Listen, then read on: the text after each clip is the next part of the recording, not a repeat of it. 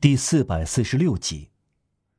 马吕伊斯不管脑子怎样转圈子，总要回到对让瓦尔让一定程度的厌恶上，也许是神圣的厌恶，因为上文指出过，他在这个人身上感到了某种神圣。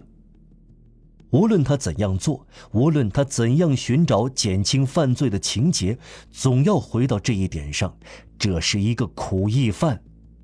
就是说，这个人在社会阶梯上甚至没有位置，处在最后一级的下面。苦役犯排在最末一个人后面，可以说，苦役犯不再是活人的同类。法律已尽可能地剥夺了他的全部人格。玛丽约斯尽管是民主主义者，但在犯罪问题上仍然固守严厉制度。他对法律打击的人抱有全部法律思想。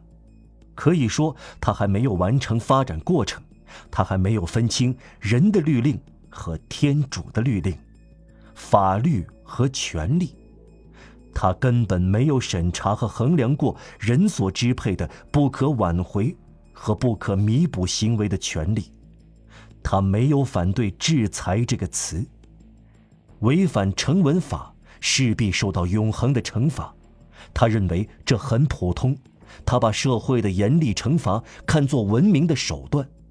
他还停留在这一步，不过，以后必然要前进。他的本性是好的，内心潜藏着进步的因素。在这个思想范畴，他觉得让瓦尔让畸形。和令人讨厌，这是排除在社会之外的人，是苦役犯。这个词对他而言是末日审判的喇叭声。他长时间观察过让瓦尔让以后，最后的动作是别过头去。撒旦，离开我吧！必须承认，甚至要强调，在仅仅盘问让瓦尔让时，他回答。您要我和盘托出？这时，玛丽·约斯还没有提出那两三个关键问题，并非这些问题没有出现在他的脑子里，而是他怕提出来。荣德雷特的陋室、街垒、沙威，谁知道会透露到哪一步？让瓦尔让不像是一个会退缩的人，谁知道玛丽·约斯逼他说下去，会不会又想拖住他不说呢？在一些极为重要的场合，我们提过了一个问题以后，不是往往会捂住耳朵不听回答吗？尤其在恋爱时，就会有这种怯懦的表现，特别是在不可避免地牵涉到我们自己的生活难以分离的一面时，过分的追问险恶的情况是不明智的。让瓦尔让所做的绝望的解释，可能会从中露出一点可怕的亮光。谁知道这可憎的光会不会波及科赛特？谁知道在这天使的额角上会不会留下一种地狱之光呢？一道闪电溅出的火星仍然是闪电，命运有这种关联性。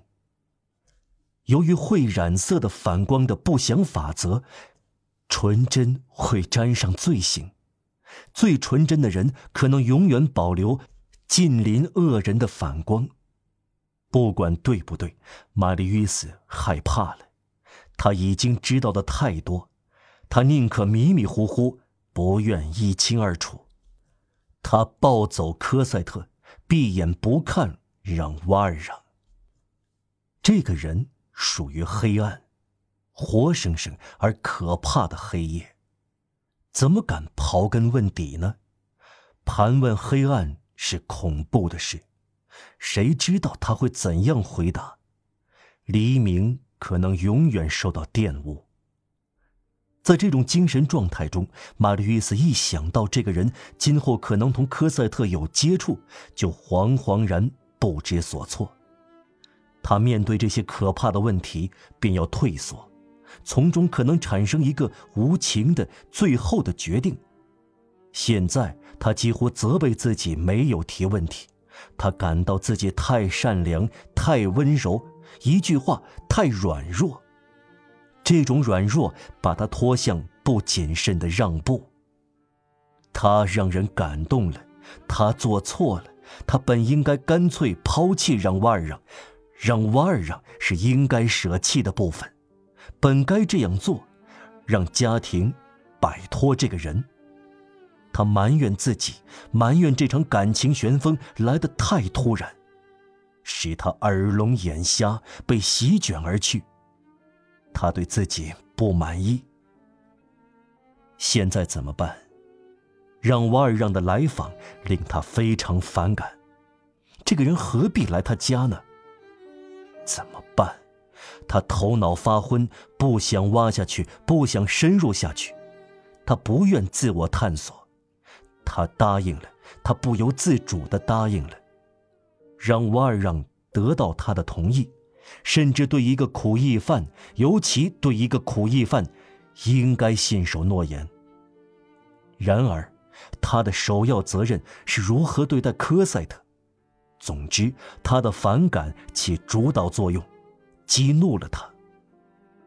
玛丽·约瑟的脑子乱糟糟的，各种各样的想法搅来搅去，从这一个想法转到另一个想法，弄得心绪不宁，因此烦得要命。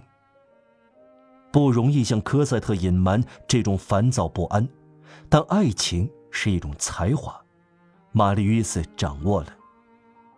不管怎样，他表面上漫无目的，向科赛特提了几个问题。他天真无邪，像鸽子一样纯洁，什么也不怀疑。他向他谈起他的童年和他的青年时代。越来越深信，一个人所能具有的善良、父爱和可敬的品质，这个苦役犯对科赛特就是这样表现的。玛丽·约瑟隐约看到和设想的全部属实，这株可恶的钱麻，疼爱和保护了这朵百合花。